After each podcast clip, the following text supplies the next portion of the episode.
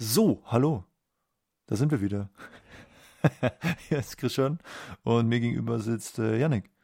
Das ist ja die gleiche, äh, die gleiche Begrüßung, die wir gleich auch nochmal machen, nur andersrum. Moinsen. Ja, stimmt, nur andersrum. Moinsen. Äh, moinsen. Was haben wir heute vorbereitet? Wir, Janik äh, hat noch so ein bisschen Corona-Nachwehen, ein bisschen Reizhusten. ähm, sonst, nee, sonst, was haben wir denn heute vorbereitet hier? Ja, wir, wir reden über Simulator noch mal so ein bisschen. Äh, Simulator. Hm. Äh, äh, was haben wir noch? Dann reden wir über einen Flugunfallbericht in Dortmund. Da ist ein Ah, Flieger ja. leicht über die äh, Landebahn äh, rübergeschossen. Der Schlingel. Gesch- Und wirklich geschossen, geschossen. der Lümmel. Und äh, was war noch? Ach so, hier Turbulenz, ja. Äh, noch ein paar noch ein paar Infos zu, zu Turbulenz. Es wird was turbulent. ihr beachten solltet. Turbulente Vielleicht. Es Folge. wird turbulent. Schnallt euch an und äh, viel Spaß. Herr Fawn.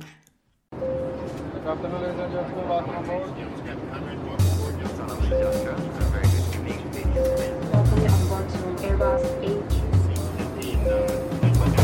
Malaysia Airlines flight MH4 from Kuala Lumpur to London.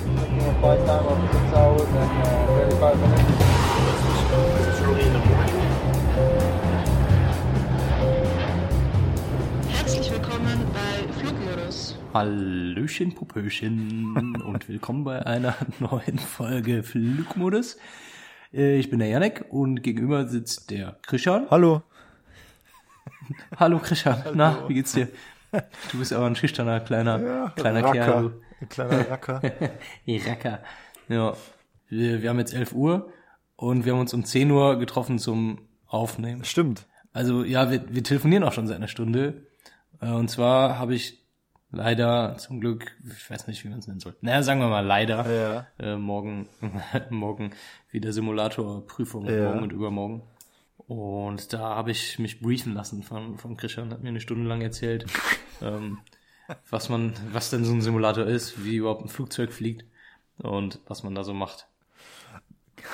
Genau. Genau. Und jetzt, äh, Ich freue mich. und jetzt machen wir das für euch nochmal, äh, dröseln wir das nochmal äh, quasi von Null auf und äh, erklären euch jetzt auch, was ein Flugzeug ist und wie das fliegt und warum.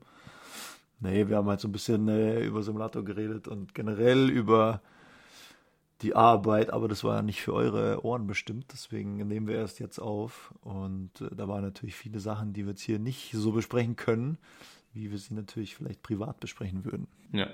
Ja, und, und auch Dinge, die halt, glaube ich, sehr zum einen uninteressant wären und ich glaube, vieles würde man auch nicht verstehen jetzt Ja. unbedingt äh, über die ganzen Sachen, die wir da im, im Simulator jetzt machen, was für Fehler da passieren.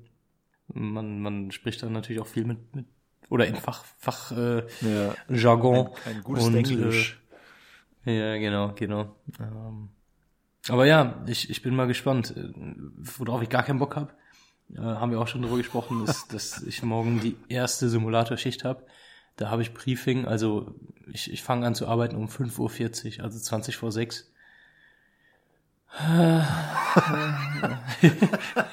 ja. Bin, ja, ich bin die ganze Zeit im Überlegen, wie ich es machen soll, weil leider so früh, also es fährt eine Bahn, die Bahn ist aber um 5.26 Uhr in Frankfurt am Flughafen. ja. Dann hätte ich 14 Minuten, um vom Flughafen zu dem Simulatorgebäude zu kommen. Das ist tight. Ich könnte mir jetzt noch mein, Das ist tight. könnte mir jetzt mein, mein, mein kleines Skateboard mitnehmen und Ja. mit diesem Skateboard dann dahin skaten. Wird gehen, aber dann muss halt alles genau pünktlich sein, ne? Ähm, ist halt immer die Frage und das ist dann einfach Stress, ist purer Stress, da habe ich keinen Bock drauf und deswegen bin ich jetzt noch am überlegen, wie ich es machen soll. Ich schätze mal, dass ich dann heute Abend nach Frankfurt fahre, äh, im Hotel schlafe die Nacht und dann Ja. morgen früh von da, also irgendwo am Flughafen halt ein Hotel Ja. Und von da dann morgen früh zum Simulator gehe. Tolli. Was natürlich dein eigenes Vergnügen ist, gell? Also leider, leider Genau, müsstest du das natürlich selber alles äh, bezahlen, weil du ja also quasi auf eigene Verantwortung in Köln wohnst, gell? Weil du bist ja in Frankfurt ist ja dein Einsatzort. Aber Ja, ich verstehe das. genau. Ich hatte auch, könnt ja auch- ja, boah, könnte auch in Frankfurt wohnen. Allerdings, äh, selbst wenn ich in Frankfurt wohne, ähm, ja, ich, ich weiß nicht, keine Ahnung, wie da die Bahn fahren, da bin ich mir jetzt nicht ganz sicher.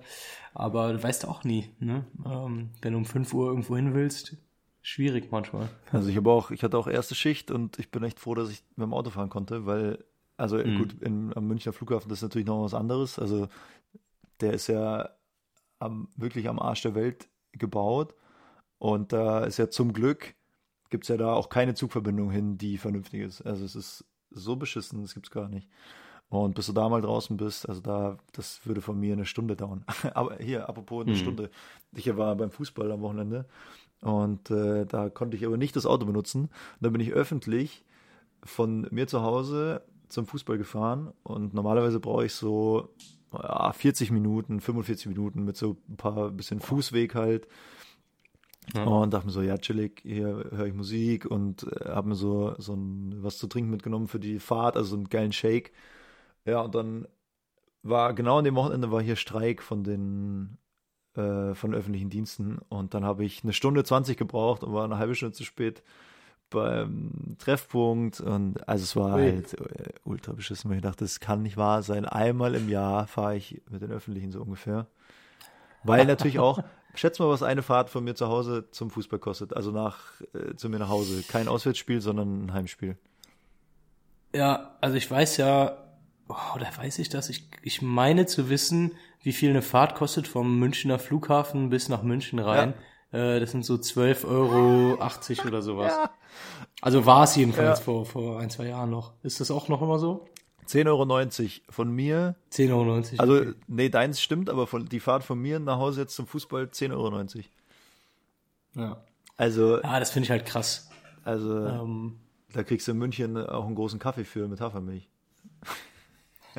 Gerade so. Gerade aber- so. Also, das ist eine Frechheit. 10,90 Euro. Ja.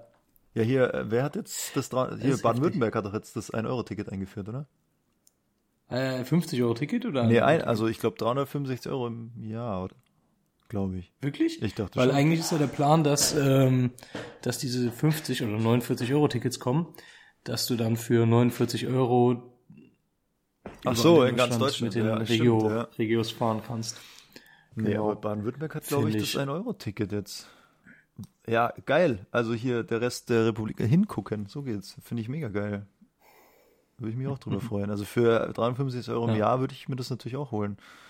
Ich schau mal schnell. Ja, ich finde auch für 50 Euro im Monat kommt ja, klar, ist ein bisschen teurer natürlich, dann bist du bei 1,70 oder was Ja. am Tag, äh, finde ich auch noch okay, ist noch okay. Ähm, würde ich mir auch holen, auf jeden Fall. Wird natürlich äh, verkehrstechnisch, denke ich mal, auch einiges bringen. Ja, total. Aber so, das Dann müssten noch irgendwie die, die Bahnen so ein bisschen verbessert werden und pünktlicher fahren, die, das Schienennetz so ein bisschen verbessert werden. Ähm, und dann sind wir irgendwann langsam dann auch mal da, wo man hinkommen will. in 30 Jahren. In 30 Jahren. Währenddessen darf aber nichts kaputt super. gehen, weil die, alle Kapazität wird gebraucht für, für die Erneuerung. Also bloß nicht Instandhaltung. Irgendwas. Ja, hier, apropos, was war da eigentlich los mit dem, mit diesem Bahnkabel, was, was hier komplett äh, den Flugbetrieb in Frankfurt lahmgelegt hat? Ja, auch der Hammer. Wie war das? Das war ja so, dass da ein Bagger, nein, kein Bagger, es war kein Bagger, sondern ein, ähm, ein Bohrer, ein Bohrer irgendwie bei, äh, bei einer Bohrung dann irgendwie das, das Kabel wohl angebohrt hat. Und dann bei, bei der Lufthansa war das dann ja dazu geführt hat, dass die, ähm, das war am, am Abend zuvor, äh, ist dieses Kabel halt kaputt gegangen. Ähm, dann hat man natürlich ja irgendwie ähm, System-Backup. Ja. So, und dieses Backup äh, ist dann halt angelaufen. Ähm, das, das macht dann ja auch keine Firma intern, sondern das macht ja dann ein externer Partner. Die helfen dann der Firma, ähm, das, das, dieses Backup dann wieder zu benutzen, Ja. whatever, keine Ahnung, wie es ganz genau läuft. Ähm, aber das lief dann wohl alles schon auf diesem, auf diesem Backup-Programm oder auf diesen, mit diesen Backup-Daten. Ja. Und dann kam es wohl dazu, dass dann eine Firewall irgendwie etwas nicht mehr durchgelassen hat und dann ist das ganze System in sich kollabiert. Okay. Also die, die liefen schon auf diesem Backup-System. Ähm, das, äh, das System ist dann kollabiert, Ja. dadurch, dass dann eine Firewall irgendwie einen Fehler hatte und Ah ja, das dann okay. alles nicht durchgelassen hat. Äh, was dazu geführt hat, dass das komplette System, ich weiß nicht, Buchungssystem, das ganze Gate-System, alles drum und dran Ja. war dann Schrott bei der, bei der Lufthansa und dann konnten da irgendwie vier Stunden lang keine, keine Flüge starten und Ja. landen. Also landen natürlich schon, die schon in der Luft waren, aber Ja. nichts starten, es konnte nichts mehr geladen werden, es hat nichts mehr funktioniert. Schon echt stark. Crazy. Äh, Hast du es mitbekommen von diesen heftigen Turbulenzen hier bei Condor und Lufthansa? Nee. Äh, uns haben ja letztes Mal die Leute geschrieben, dass es, dass sie es so cool finden, wenn wir so, so Berichte einfach mal so unter die Lupe nehmen und vielleicht so aus unserer Sicht was dazu sagen oder, oder vielleicht eine Einschätzung wollen. Und also was gibt's qualifizierteres als unseren Senf da noch dazu zu geben, muss man an der Stelle einfach mal so sagen. Also wenig, mir Ja. fällt jetzt wenig ein. Auf jeden Fall ähm, vor, lass mich gucken, vor einer Woche, Anfang März, ähm, also die Überschrift Gäste von Condor und Lufthansa bei schweren Turbulenzen verletzt. Okay. Und es war wohl, äh, lass mich kurz gucken, also der Artikel ist vom Aerotelegraphen Ja. und zwar, also ich lese dir kurz vor, pünktlich landete Condorflug äh, 2314 am Donnerstagmorgen in Port Louis, also auf Mauritius, glaube ich. Doch, ah ja, doch, der Rückflug aus Mauritius, der mit dem Airbus A330 Neo stattfinden sollte, fand nicht statt. Er ist derzeit auf unbestimmte Zeit verspätet, teilte Condor mit.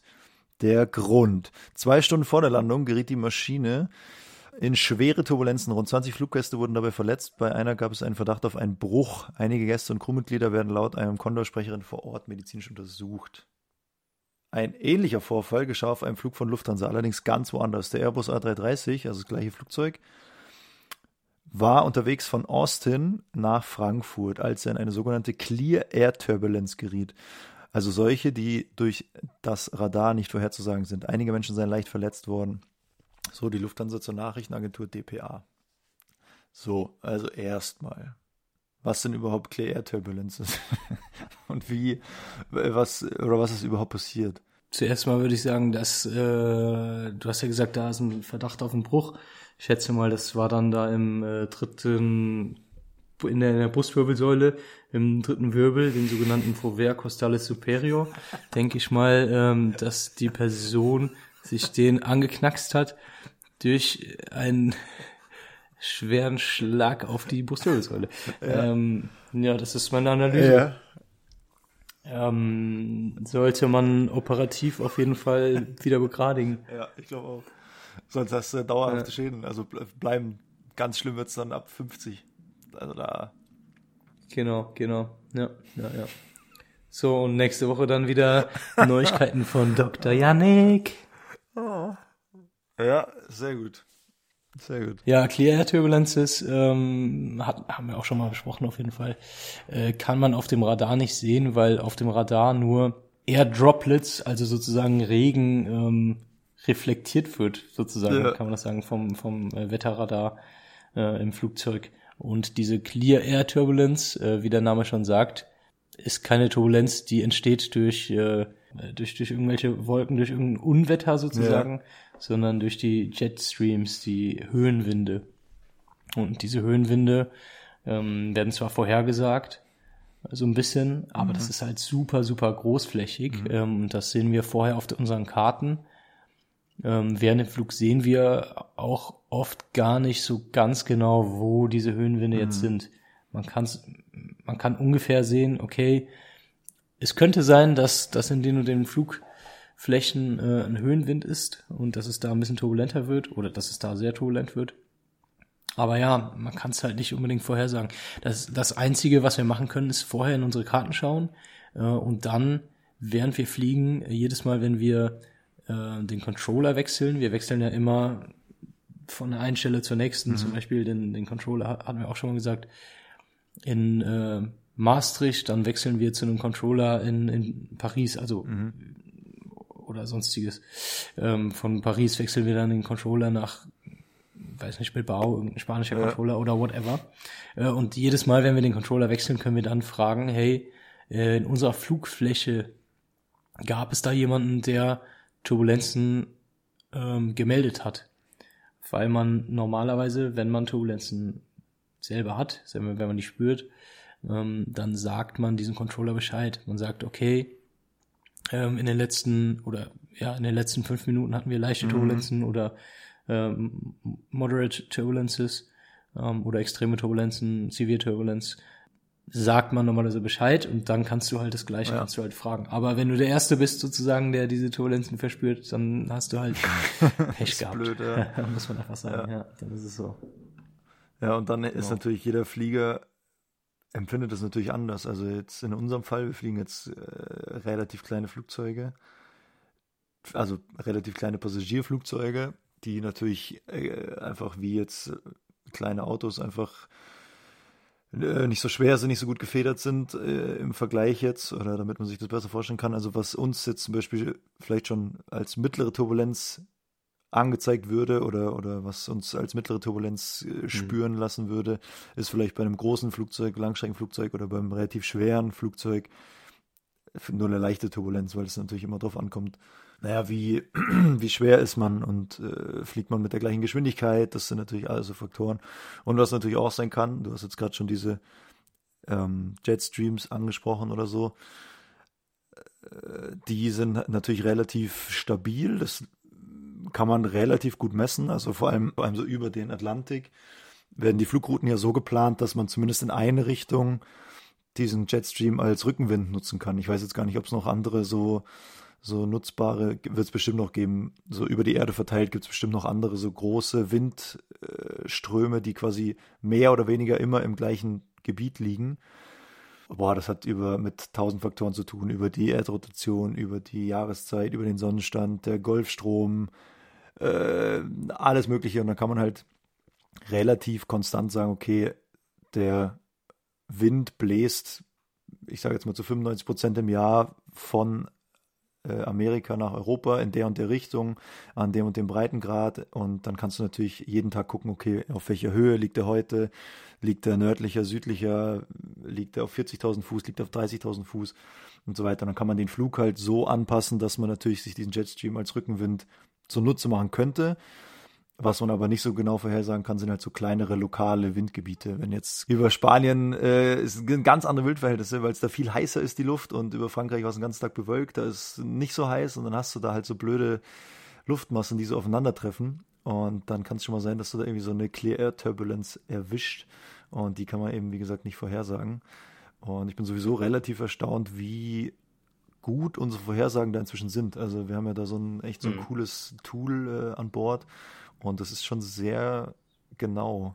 Ja, genau, das, das wollte ich auch eben dann noch gesagt haben. Also da ist die Entwicklung, finde ich, ganz gut. Ähm, das war immer super, super schwierig, das, das vorherzusagen oder halt genau zu dem Zeitpunkt auch vorherzusagen, wo, an welcher Position es genau ist, dieses, dieses Gebiet. Und da haben wir echt ein ganz gutes Tool jetzt seit noch nicht mal seit einem halben Jahr, würde ich sagen. Ja, relativ neu. Na, wo eigentlich ganz genau steht, okay, ähm, im Steigflug, Abflugfläche so und so kann es sehr gut sein, dass ihr Turbulenzen bekommt. Ähm, dann kann man halt sehr, sehr gut äh, proaktiv ähm, die Anschnallzeichen anmachen zum Beispiel oder schon mal Bescheid sagen, hey, es könnte sein, dass jetzt gleich Turbulenzen kommen. Gerade die Flugbegleiter, die laufen ja sehr viel rum. Die laufen natürlich auch mit den Trolleys rum, die super, super viel wiegen, äh, was super gefährlich auch im Fall von Turbulenzen ist, dass man denen halt früh genug Bescheid sagen kann und proaktiv irgendwie sagen kann, hey, äh, wird sehr wahrscheinlich zu Turbulenzen Ja. kommen.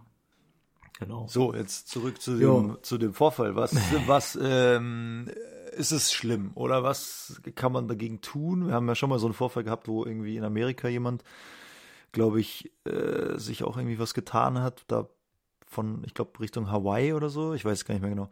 Vor ein paar Folgen haben wir das hier besprochen. Das ist ja jetzt so ähnlich quasi. Also nochmal, äh, wenn man auf seinem Platz ist, äh, muss man angeschnallt sein.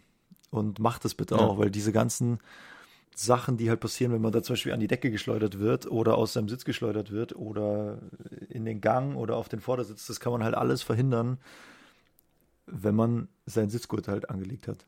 Sondern klar, kriegst du das auch noch mit und das schützt dich jetzt nicht vor, keine Ahnung, allen möglichen, aber zumindest hält es dich in dem Sitz und verhindert, dass du an die Decke fliegst oder deinem Nachbarn auf dem Schoß landest oder sonst irgendwas. Und das ist nicht, äh, also nicht umsonst gilt diese Vorschrift, im Auto ist man auch angeschnallt. Ja, das, also dem Flieger macht das nichts. So, der ist schon deutlich stabiler als ein Mensch, wenn beim Menschen jetzt, keine Ahnung, eine, eine Rippe bricht oder die Hüfte oder sonst irgendwas. Der Flieger wird zwar Ja. untersucht natürlich auf so feine Haarrisse und vielleicht irgendwelche strukturellen Sachen, aber das geht, also ich habe den Artikel jetzt nicht ganz vorgelesen, aber es geht noch weiter.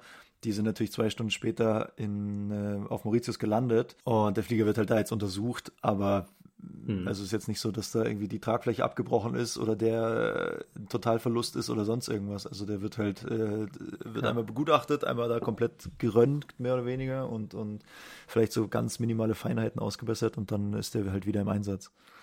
Genau, also ums Flugzeug muss man sich normalerweise dann äh, keine Sorgen machen. Da muss schon sehr, sehr viel vorfallen, dass am Flugzeug irgendwas passiert. Aber ja, man sollte sich auf jeden Fall hinsetzen. Ja, so, so viel mehr hat man da eigentlich nicht zu, äh, zu, zu sagen. Äh, anschneiden, wenn man auf dem Sitzplatz Ja. ist und so wenig wie möglich dann doch äh, im Flugzeug rumlaufen und dann irgendwie es gibt ja Leute, die dann da, gerade auf Langstrecken, dann die ganze Zeit stehen und die ganze Zeit irgendwo rumlaufen und sowas. Erstens super, super nervig für die FlugbegleiterInnen. Ja. Äh, super nervig. Zweitens super gefährlich, weil, ja, könnte halt echt was passieren. Ja. Könnte theoretisch mal passieren, dass eine Turbulenz kommt. Und drittens auch nervig für die anderen Gäste. Ja. Ja, also ich wollte, äh, ich wollte nochmal drauf eingehen, also schnallt euch an, wenn ihr sitzt. Das ist zwar, äh, vielleicht vergisst man es mal, aber macht das, weil diese Clear-Air-Turbulenz, wie gesagt, also im Cockpit sieht man die auch nicht und die können wirklich, ja, aus heiterem Himmel, haha, Hm. können die einfach äh, auftauchen. Und genauso schnell sind sie auch wieder weg, aber dann ist halt schon passiert. Naja. Also so viel dazu und ich habe natürlich noch einen geilen Artikel. Äh, hier wurde uns zugesandt, den wir doch mal bitte äh, besprechen sollen. Und zwar, also da geht es jetzt um ein ganz anderes Thema, da geht es eigentlich um die Landung, aber in Dortmund, am Flughafen Dortmund, In Dortmund. Dortmund hat sich das zugetragen. Ähm, und zwar, der Artikel ist von aero.de. Mhm. So, auch so eine, so eine Nerd-Nachrichtenseite, so Flieger-Nachrichten. ähm, nein, äh, äh, auf jeden Fall äh, wurden wir gebeten, das äh, mal zu besprechen. Und zwar, Flughafen Dortmund 737-800 rutscht in die Pufferzone. Kannst du dir vorstellen, was gemeint ist? Jetzt schon. In die Pufferzone. Pufferzone. Ich wusste nicht, was die meinten. Nee. Nee, also es geht um so ein Clearway. Die Puff so, okay. Pufferzone, ja. Äh, besprechen wir gleich, was das ist. Also Dortmund, eine Boeing 737-800 ist im Dezember am Flughafen Dortmund fast die Landebahn ausgegangen. Der Flug aus London Stansted schlitterte nach der Landung über eine schneebedeckte Piste und kam erst in der Pufferzone zum Halt. Die Bundesprüfstelle für Flugunfälle hat sich den Vorfall näher angesehen und jetzt eben so ein Bericht äh, dazu veröffentlicht. So, und jetzt geht's weiter, das finde ich ganz witzig. Die Piloten waren vorgewarnt, diese Landung könnte rutschig werden. also so werden wir nicht vorgewarnt, aber wir haben natürlich so einen Wetterbericht vom Flughafen und da steht halt drauf, Landebahn 06 ist zu 100% nass und von zwei Millimetern nassem Schnee bedeckt, informierte ein Radarlotse die Crew der 737-800. Okay. Ähm, ich würde jetzt ganz gerne mal mein, äh, mein Tablet Ja. rausholen und mal so eine, so eine Landebahnberechnung machen. Ja. Ich würde es mal gerade machen. Ja, mach mal, ja. So, Freunde der Sonne. Also, wir haben ja so ein Landeberechnungstool und ich habe jetzt mal Dortmund eingegeben und einfach ein, ein random Flugzeug. Äh, Ich habe jetzt mal als Beispiel einen 321 eingegeben. Weiß nicht, ob das so realistisch Ja. ist. Der hat eine bisschen längere Landedistanz Mhm. als jetzt zum Beispiel ein kleineres Flugzeug, was wir fliegen. Und dann kommt es natürlich auch darauf an, wie viel man wiegt. Ja. Äh, Je, mehr, je mehr man wiegt, desto weiter ist natürlich die äh, Landedistanz. Und ähm, dann kommt es auch darauf an, wie die Braking Action ist sozusagen. Ähm, also wie stark man bremsen kann. Das, das wird getestet. Da gibt es verschiedene Methoden, Ja. das zu testen. Ähm, ich kann es mir sogar vorstellen, also an manchen Flughäfen gibt es sogar die Methode, ähm, im Endeffekt ist es eigentlich ein Auto, was da langfährt Ja. und Vollbremsung Ja. macht. Und dann hast du dann da eine Anzeige sozusagen. Ja, so ein Gerät hinten steht, dran, oder? Wie, Der hat doch so ein, hat er nicht so ein Gerät hinten am genau, so ein Gerät. an Anhängerkupplung? Ja. Genau, genau, der so ein, so ein Gerät hinten dran hat und dann äh, dir ausspuckt, wie der Bremskoeffizient Ja. ist, wie, wie deine Braking Action ist, also wie gut man bremsen kann. Und ähm, danach machen wir dann auch unsere Landeberechnungen. Erstmal, in Dortmund hat man ähm, zum Starten, also insgesamt gibt es zwei Kilometer lange Bahn. Ja. Äh, gibt es eine zwei Kilometer lange Bahn. Äh, zum Landen hat man 1700 Meter. Warum? Boah, wie kann man das denn jetzt erklären am besten? also hinter der, am Ende der Landebahn in Dortmund oder Startbahn, was ja dasselbe ist, gibt es einen Bereich, der heißt sogenannte Clearway oder jetzt eben in dem Artikel hier Pufferzone. Und da darf man jetzt nicht lang rollen. Also beim Start muss der Flieger schon in der Luft sein, aber für die Startregularien, wie, also da gibt es ja auch ganz genaue Vorschriften, wie hoch der Flieger an bestimmten Punkten sein muss und mit einem Triebwerk muss er das und das noch erfüllen, damit er halt nicht am Ende der Startbahn in irgendwelche Bäume oder eine Antenne oder sonst irgendwas fliegt. So, und für die Startberechnung darf man diese Pufferzone mit einbeziehen. Für die Landung aber nicht, weil zum Beispiel diese Pufferzone nicht so gut asphaltiert ist wie die Landebahn oder vielleicht auf einem moorigen Untergrund steht oder vielleicht irgendwie absacken Mhm. könnte oder oder oder. Also da stehen jetzt keine Bäume oder Hindernisse. Also man kann sie für den Start darf man die quasi mit einberechnen, weil man weiß, okay, da kommt hinter der Startbahn 300 Meter kommt erstmal nichts. Für die Landung darf man die aber nicht einberechnen, weil man darf da nicht lang rollen. Also es sind quasi diese 300 Meter muss ich abziehen von diesen verfügbaren 2000, die ich zum Starten zur Verfügung habe. Also so wäre es jetzt mal ganz einfach runtergebrochen, damit man das jetzt auch versteht, weil sonst wird das wirklich zu sehr ins Detail gehen. Ist, stimmt das soweit? Oder? Ja. Ja. Ja, im Endeffekt äh, bedeutet Clearway einfach nur, dass es eine hindernisfreie Fläche ist. Also da dürfen keine Hindernisse stehen. Und es muss, glaube ich, noch nicht mal genauso betoniert sein, zum Beispiel, Ja. wie jetzt äh, die, die Startbahn an sich, Ja. sondern es muss hindernisfrei sein. Ähm, und so wie du gesagt hast, das, das, der, das Flugzeug muss da in der Luft sein beim Takeoff. Ja. Das ist nicht Teil der, der Rollstrecke sozusagen. Mhm. Und diesen Clearway, den äh, hat man bei der Landeberechnung halt nicht. Weil, Den brechen man weil man muss quasi ein. vorher schon stehen, bevor das losgeht. Genau, weil man sozusagen nicht davon ausgehen kann, dass dieser Teil von der Runway wirklich noch Teil von der Runway richtig ist. Also, dass das betoniert ist, dass das, äh, ich bin mir nicht ganz sicher, müssen wir nochmal nachschauen. Ähm, ich, ich meine, dieser Teil muss noch nicht mal betoniert Nee, sein. Also an wirklich an ganz ja. kleinen, ähm, genau, an ganz kleinen Flughäfen ist das dann zum Beispiel Gras Ja, oder sonst ja, ja. irgendwas. Aber in dem Fall in Dortmund ist das halt schon eigentlich noch Teil von der Runway Ja, zählt aber dann Ja. rechtlich nicht mehr dazu. Und bei so einer Landebahnberechnung rechnest du das nicht mit ein und darfst du eigentlich auch nicht und darfst auch nicht davon ausgehen. Das heißt, was da passiert ist, die sind gelandet und du hast halt diese 1700 Meter, die in deiner Ja. Landebahnberechnung drin sind, da sind sie drüber hinausgeschossen. Hast in Dortmund Glück, dass dahinter trotzdem Betont. noch Ja. betonierte Fläche ist, also Ja. Straße ist sozusagen, ähm, dass das nicht schlimm ist, dass es keine größeren Konsequenzen hat, schätze ich mal, außer dass das natürlich untersucht wird und das vielleicht äh, danach Konsequenzen für die Piloten hatte oder hat. Es gibt Flugplätze, wo danach dann mehr kommt, äh, gerade so Wasser griechische so, ja. Inseln, die Flugplätze da, wo einfach, genau, da, da stehst du dann, ja, dann stehst du dann im Wasser, theoretisch. Ja.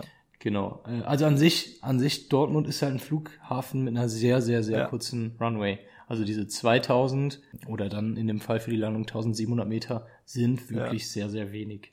Ich finde das schon, äh, ich, ich bin in meiner, in meiner Ausbildungsphase, als ich angefangen habe äh, zu, zu fliegen, ähm, wurde ich ein paar Mal in Dortmund eingesetzt.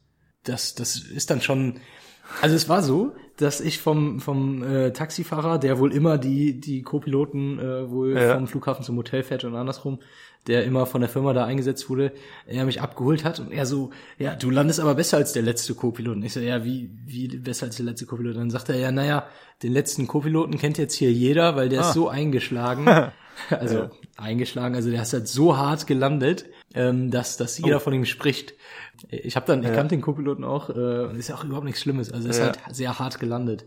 Weil wir haben ja einen bestimmten Mhm. Bereich, wo wir landen dürfen, normalerweise. Und normalerweise kann man das auch komplett ausreizen. Aber in Dortmund kann man das halt nicht ausreizen. Man kann halt nicht weich landen und, oder, also weich Ja. landen kann man natürlich schon, wenn man es schafft, direkt äh, an, an dem ersten Punkt, wo man landen darf, zu landen. Wenn man dann aber weiter so ein bisschen über die Landebahn Ja. schwebt, was schon mal passiert, ist es in Dortmund so, dass man relativ schnell sagen muss, okay, nee, ähm, wir fliegen Go-Round, wir starten durch und machen das Ganze nochmal. Will man natürlich nicht. Man will das auch nicht schuld sein irgendwo dann nachher. Ähm, und deswegen versucht man halt in Dortmund lieber vielleicht ein bisschen härter zu landen, dafür aber dann halt direkt zu sitzen, sicher zu landen. So, ne, und das ist wirklich an einem Tag, wo die Sonne scheint und alles gut ist in Dortmund. Ähm, wenn du dann aber jetzt in Dortmund Rückenwind hast bei, ähm, beim Anflug oder Regen oder sogar, Ja. wie jetzt da, äh, schneebedeckte Runway, dann kommt, führt es halt dazu, dass diese Landedistanz um einiges größer wird. Dafür haben wir halt unsere Programme, wo man es vorher ausrechnet. Ähm, die sind sehr, sehr konservativ normalerweise auch. Aber trotzdem kann es halt zum Beispiel in dem Fall, ich will jetzt da niemanden judgen, weißt du Ja, natürlich klar. nicht, was da jetzt ganz genau passiert ist.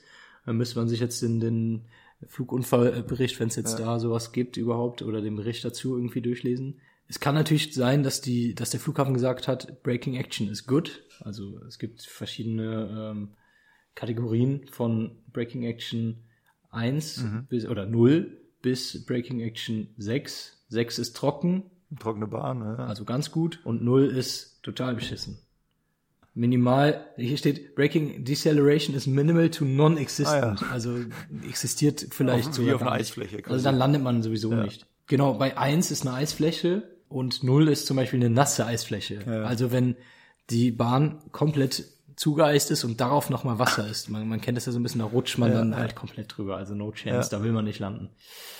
So, und vielleicht hat der Flughafen durchgesagt, okay, Braking Action is good.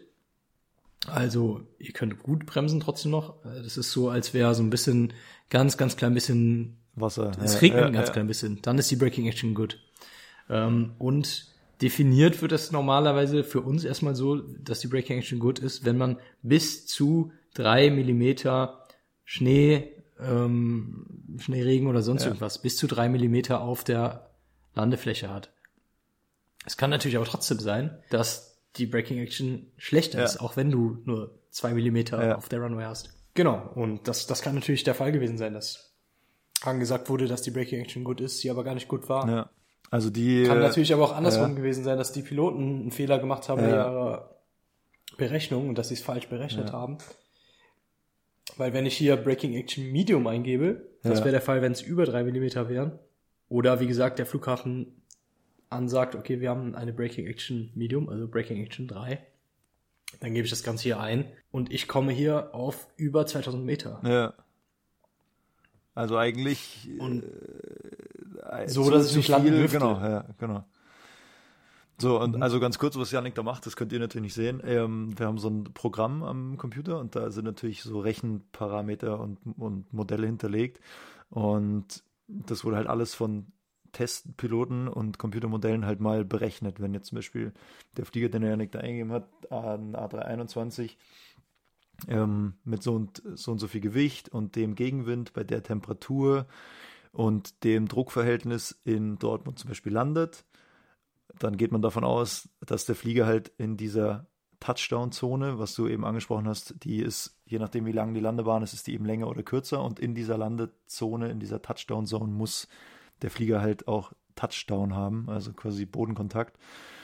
Und deswegen gibt es halt manche, die da härter landen, weil sie sagen, naja, der Flieger hält es sowieso aus, Hauptsache wir sitzen da dann, wie man sagt, oder Hauptsache wir haben da Bodenkontakt. Wenn jetzt zum Beispiel in München bei vier Kilometer Bahn äh, mache ich das zum Beispiel persönlich auch, da ist mir jetzt wichtiger, dass vielleicht die Landung eher sanft ist, anstatt dass der Flieger äh, am Boden ist. Außer Naja, es ist jetzt super windig oder sowas, dann ist natürlich Genau, auch nochmal genau. Genau. Aber es gibt so, also jetzt zum Beispiel in dem Fall wäre es mir jetzt auch wichtiger gewesen, also in dem Artikelfall wäre es mir jetzt wichtiger gewesen, dass der Flieger am Boden ist. Und äh, wie gesagt, also die Meldungen vom Flughafen waren äh, 100% nass. Also Janik würde schon mal eingeben, dass die Landebahn nass ist und 2 mm nasser Schnee. Und dann kann Janik halt ganz genau da jetzt eingeben, wie viel Schmutz quasi, äh, weil wir das halt alles irgendwie als, äh, als Verunreinigung, als Contamination bezeichnen.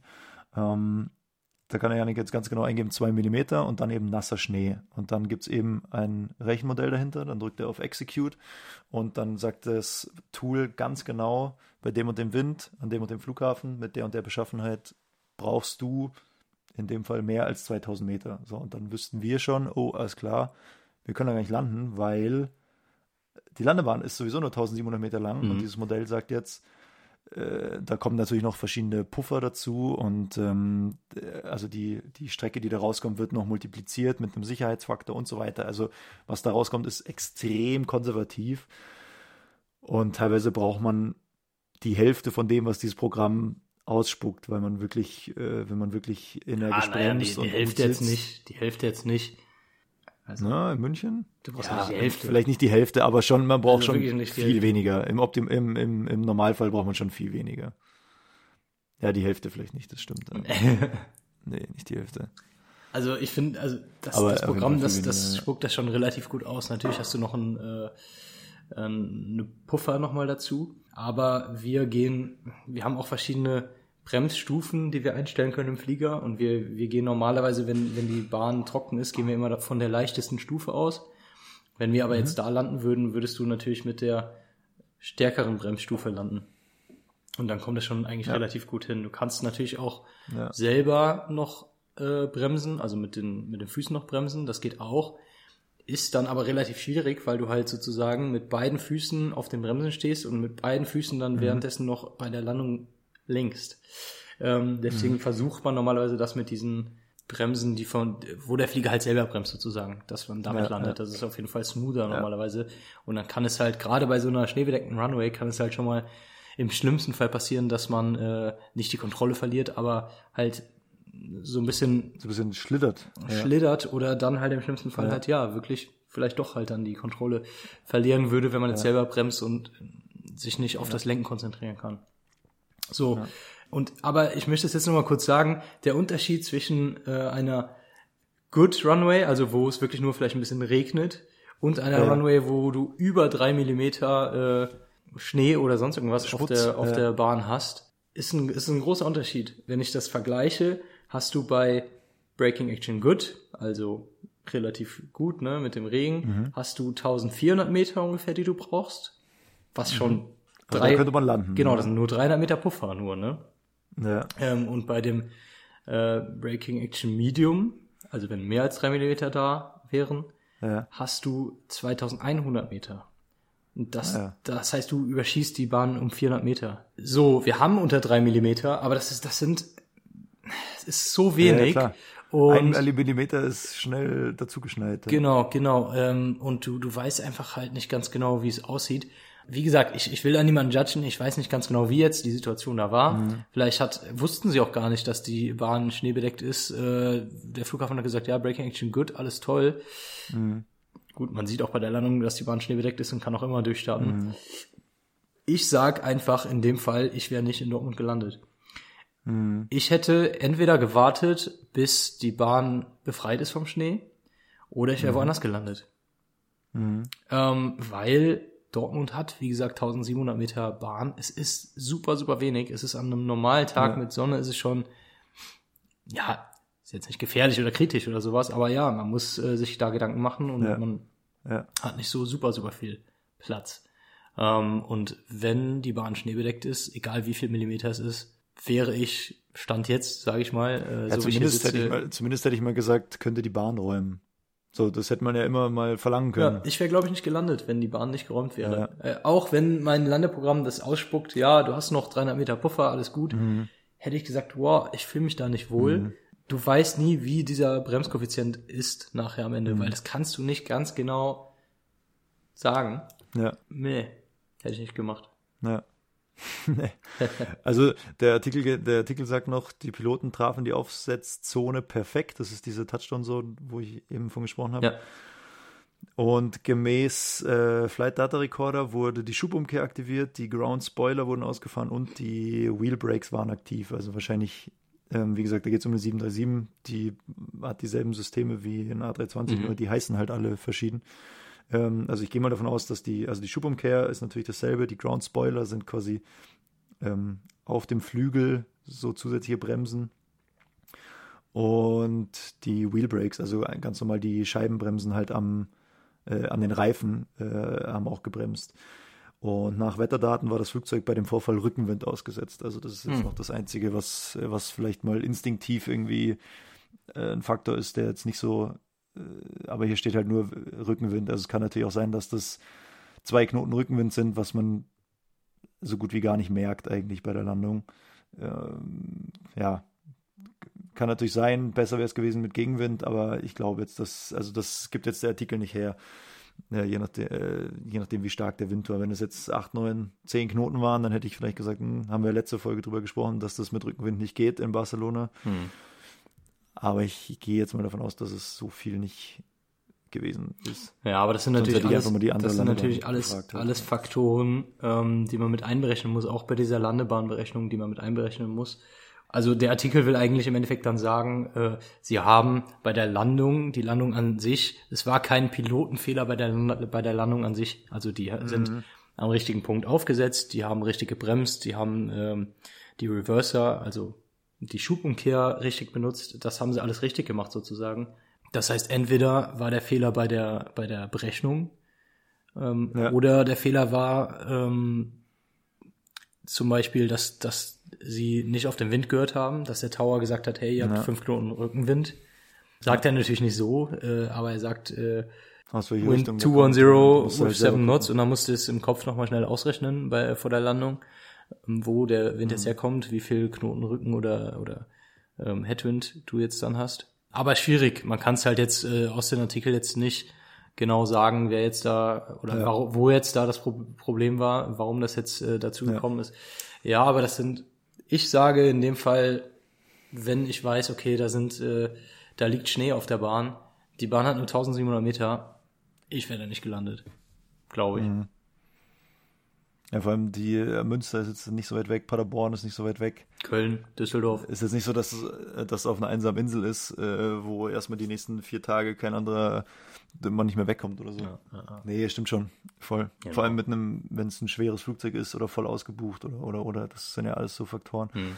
Also, worauf ich hinaus wollte, ist, dass die, wahrscheinlich die Passagiere haben gar nichts mitbekommen davon, Hm. Weil es ist ja nichts passiert und die sind ja hinten einfach auf diesen asphaltierten Bereich halt gerollt, wo sie nicht hinrollen dürfen. Ja, wie gesagt, deswegen, das war wie gesagt im Dezember. Jetzt gibt es einen Unfallbericht dazu. Ja. Da werden sich dann natürlich alle Parameter angeschaut und da wird geguckt, okay, was ist passiert und was ist natürlich in der Luftfahrt immer cool ist oder naja, so ein bisschen Fluch und Segen. Also vertuschen kann man sowas natürlich nicht, weil das natürlich immer untersucht wird. Andererseits hilft es natürlich allen anderen. Also dieser Flugunfallbericht ist natürlich öffentlich zugänglich. Andere Airlines, andere äh, Piloten können sich das durchlesen, um halt in einer ähnlichen Situation in Dortmund vielleicht irgendwann mal im Hinterkopf zu haben, ah, Moment, da gab es doch mal Kollegen, die äh, bei denen es hier irgendwie knapp war oder was könnten wir dagegen tun oder oder oder um das halt zu verhindern, dass es nicht nochmal passiert. Und wie gesagt, es ist ja nichts passiert, nur sie haben halt was gemacht, was sie nicht durften. Ja. Ja. Gut. Na gut. Ja, dann würde ich sagen, das, Ja, das war doch eine gute Folge. War das eine gute Folge? Vielleicht war vielleicht auch eine schlechte Folge. Ja, sagt uns, sagt uns doch, äh, wie ihr es fandet. Wie gesagt, meldet euch gerne. Wir freuen uns immer, wenn ihr uns äh, schreibt. Dann äh, können wir natürlich hier mehr solche Artikel besprechen, durchnehmen, äh, unseren Senf dazu abgeben, was euch interessiert. Äh, ja, wo ihr uns erreicht, wie ihr uns erreicht, steht in der Folgenbeschreibung. Schaut da gerne mal rein. Und sonst folgt uns überall, liken, teilen, weitererzählen. Danke fürs Zuhören. Und sonst würde ich mal sagen, bis zur nächsten Folge, oder? Ja, würde ich auch sagen.